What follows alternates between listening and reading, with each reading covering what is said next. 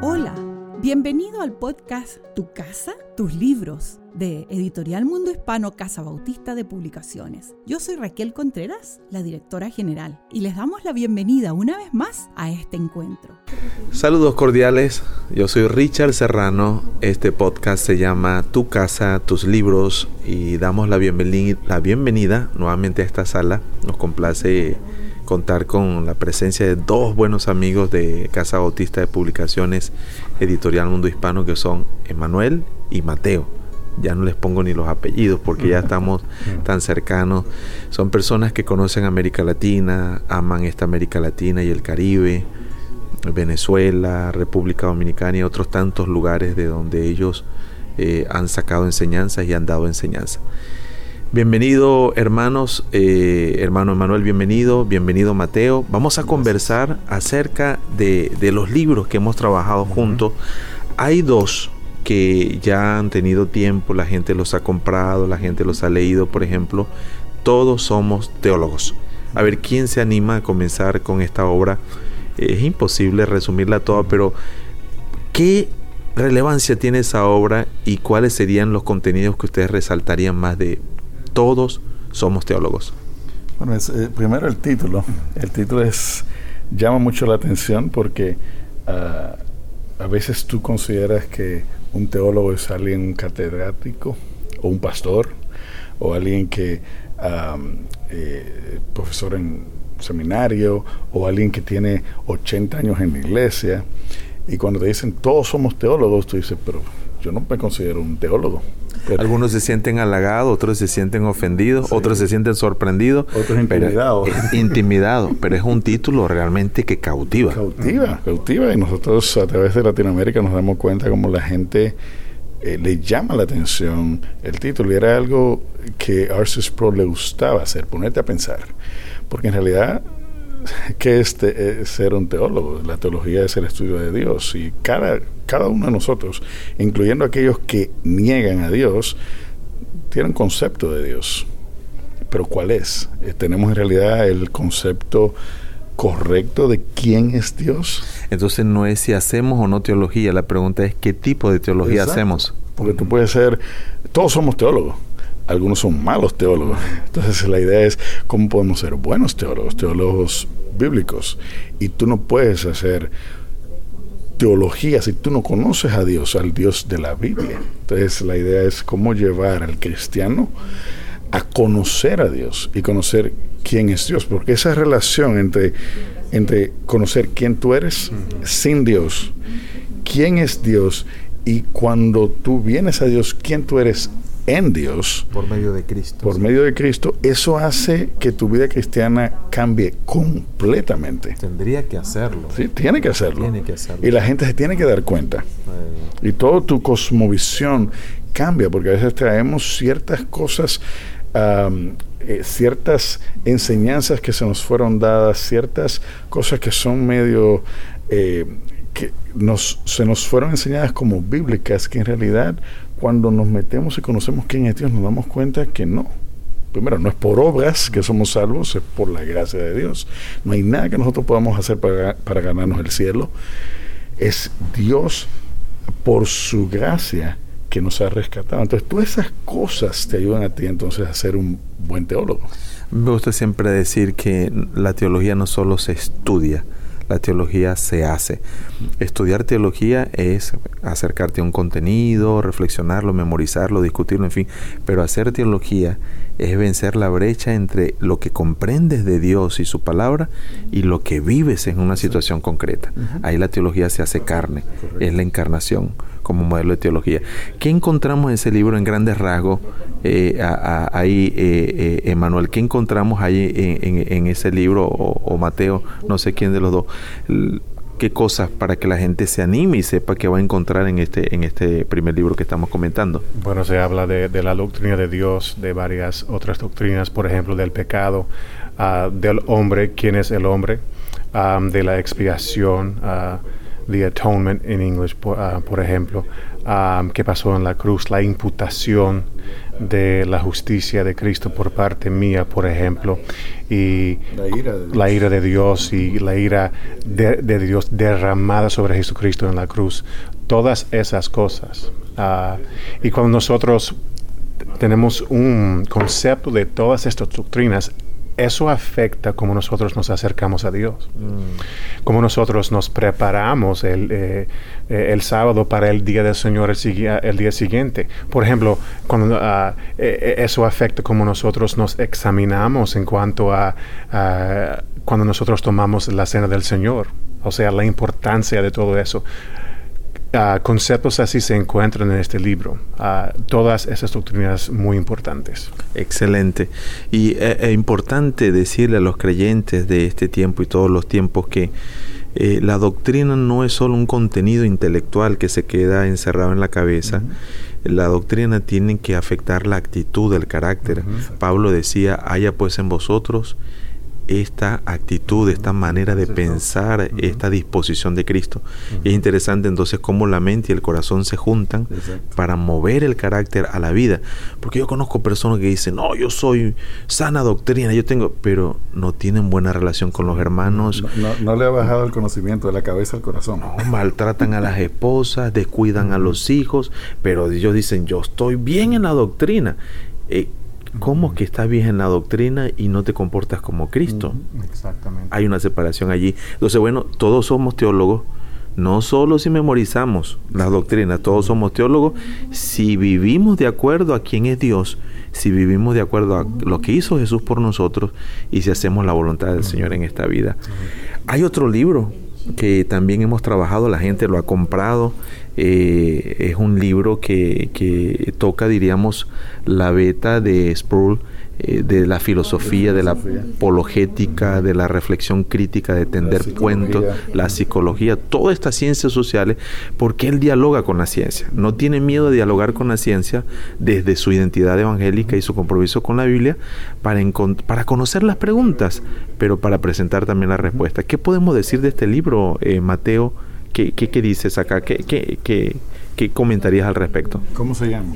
¿Cómo se llama primero? Sí, es lo primero. Vamos a comenzar con los títulos que son tan interesantes. Un, poco necesario. Si Dios existe, ¿por qué hay tantos ateos? Y Sproul, o sea, nosotros hablamos ah, anteriormente de la mezcla de la cultura ah, con la iglesia. Y es importante que nosotros tengamos un concepto de lo que se está hablando en nuestro alrededor. Por ejemplo, Pablo tenía ese concepto cuando él fue a Atenas a hablar con los ah, filósofos de, del Areópago, por ejemplo, y él, él tenía un concepto de que ellos tenían algo, un, un altar para el Dios desconocido. Entonces, él tenía un concepto de lo, que estaba pasando, de lo que estaba pasando en su alrededor y es importante que nosotros tengamos un concepto de las filosofías que han impactado nuestra vida, de hecho como evangélicos, y cómo defender contra eso. Entonces, él examina muchos de esos conceptos de, ah, no, o sea, no, no tan concentradamente, pero de una manera laica para que nosotros tengamos un concepto de eso, para que podamos ah, ah, a conocer los argumentos en contra un Dios que existe. Excelente, excelente. Ah, a ver, eh, ¿qué relevancia tiene este libro en, en el momento que estamos viviendo a- a- ahora?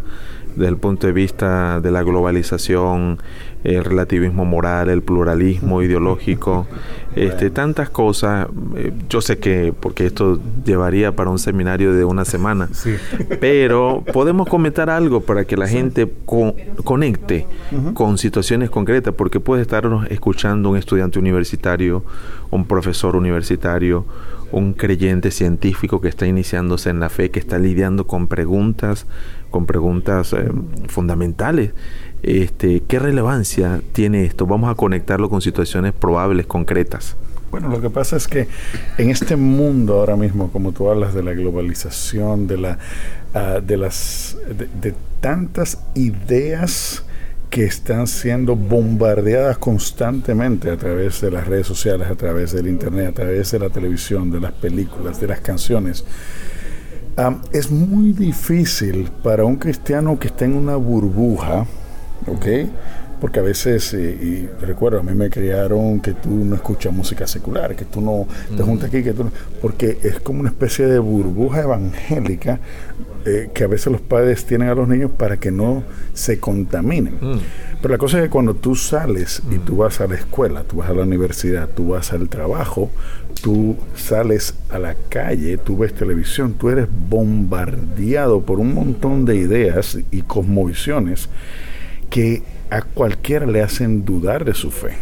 Entonces, tú vas a una universidad en cualquier parte de Latinoamérica y aquí en Estados Unidos y tú te encuentras que la mayoría de, profesores y el currículum es completamente anticristiano en sus valores, en lo que creen, en lo que enseñan, en cómo se burlan de los que creen eh, en la Biblia, por ejemplo. Y yo que tengo niños que están en la escuela, ellos llegan a veces a mi casa eh, eh, con preguntas, con preguntas porque se sienten como extraterrestres. Mm. Sí, porque de momento tú estás en un sitio, hay 40 otras personas que se están burlando de ti.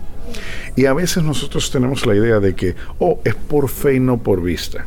Sí, pero tú no puedes sentarte con alguien o poner a alguien a defender su fe o su, lo que cree en base a una fe que él no puede explicar o tal vez a veces queremos debatir eh, directamente desde la Biblia con terminología bíblica que la otra persona ya descartó desde el principio y te deja completamente desarmado. Si tú como, como cristiano, tú no sabes cómo defender lo básico que tú crees, o sea, no es que tampoco tú vas a convencer, porque nosotros no estamos llamados a convencer a nadie, eso es el Espíritu Santo que lo hace. Pero cómo tú puedes tener las herramientas para tu poder entender de dónde viene el que te está... O sea, tú sabes que cuando tú vas a estudiar, tú vas a una guerra, tú tratas de estudiar a tu enemigo, en este caso, para ver por dónde te puede combatir. Mm. Entonces, creo que esa es una de las partes que Sproul está tratando de hacer con este, con este libro, estudiando a filósofos como uh, Sigmund Freud, por ejemplo, Karl uh, Marx. Entonces, eh, sí, o sea, son gente que son bien usados por los filósofos en las universidades y demás, que nuestros hijos, nuestros jóvenes van a ser expuestos a eso, porque tú no puedes tener en la mente las cuatro paredes de la iglesia todo el tiempo. Van a salir afuera y cuando están afuera, ¿cómo podemos prepararlos a ellos para que su fe no, no, no tiemble? Para que, para que no digan, ah, no, porque muchas veces pasan, entonces estos niños vienen a la casa y los papás tampoco sabemos cómo, cómo explicarle. Entonces es un libro que sirve para todo, para los padres, para los jóvenes, en las iglesias, para ah, dar eh, entrenamiento de cómo defender tu fe, cómo entender la cosmovisión que abunda allá afuera, para que tú puedas pararte eh, firme en lo que tú crees. Excelente. A mí me gusta ver eh, siempre las dos caras de, nuestra posición en el mundo, Mateo, y en términos de desafíos y de oportunidades. Porque si solamente, como bien lo estamos mostrando, y yo quiero solamente con esto es que lo subrayemos, vemos el desafío, nos sentiremos atacados y nos sentiremos encerrados y nos sentiremos amenazados. No, toda generación ciertamente ha lanzado al cristianismo desafíos, pero también ha lanzado oportunidades. ¿Cuáles oportunidades tenemos? No solo desafíos, sino cuáles oportunidades nos da este mundo para nosotros compartir la fe en Jesús. Nosotros podemos interactuarnos con la sociedad por una sola pregunta simple, es ¿por qué? ¿Por qué tú dices eso? ¿O qué es la, el método socrático? Y si Emanuel y yo estamos dialogando y él me dice, bueno, yo pienso esto. Y yo le pregunto, ¿pero por qué? ¿Por qué tú dices que eso es bueno, que eso es malo? ¿Ok? Interesante que tú me dices que algo es bueno. ¿Ok? Pero ¿qué es bueno? Explíqueme qué es bueno. Ok, él tiene un concepto de qué es bueno, pero ¿de dónde proviene tu concepto? Ah, hmm, yo no sé. Yo como cristiano puedo definir mi concepto de bueno y malo basado en el hecho de que hay un absoluto bueno, hay un absoluto malo. ¿Ok? El absoluto bueno viene de la, de la autoridad de Dios. Dios decide qué es bueno, qué es malo. Entonces yo puedo definir mi cosmovisión en base a eso. Esa es la oportunidad. Que nunca tengamos miedo de preguntar por qué, y llegar a la raíz de, de, la postura de la persona con quien nosotros estamos dialogando. Es la, la buena oportunidad que nosotros tenemos. Es la oportunidad que nosotros tenemos de hacerle ver a la gente que hay una base firme sobre la cual pisar, que hay una base firme para saber lo que es justo y lo que es injusto, lo que es bueno y lo que es malo, lo que es en favor de la vida y lo que es en favor de la muerte, lo que honra a Dios y lo que deshonra a Dios. Es la oportunidad que tenemos la gente en una gran vitrina donde todo tiene el mismo valor, todo se mezcla, no hay referencia es la oportunidad de enseñar a la gente que todo eso está en el carácter de Dios, en la palabra de Dios, en la revelación en Jesucristo. Y, y como han dicho los que han escrito, todas las personas sostienen cosas sin saber. Cuando usted comienza a preguntar y a preguntar, se dan cuenta que es como eslabones y eslabones, pero no tienen un asidero donde sostenerse y se quedan sorprendidos al darse cuenta que su vida ha estado dirigida simplemente por cosas que ni ellos mismos saben dónde se sostienen. Es una serie de repeticiones. Solamente repitiendo, repitiendo, pero qué bueno llegar al punto de que la, la vida tiene su origen en Dios y todo fue creado por Él, dice Pablo, y para Él. Es decir, el origen está en Él y el propósito, la gloria y, el significado está en Él.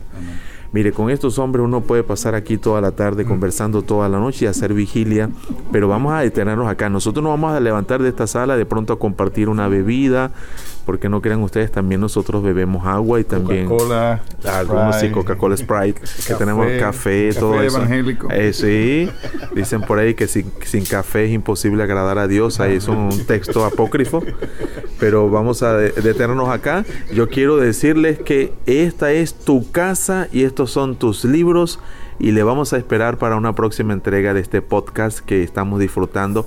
Y estén pendientes por favor porque en el próximo podcast vamos a hablar de las novedades que en alianza con Ligonier hemos hecho en Editorial Mundo Hispano. Hasta la próxima, Dios les bendiga.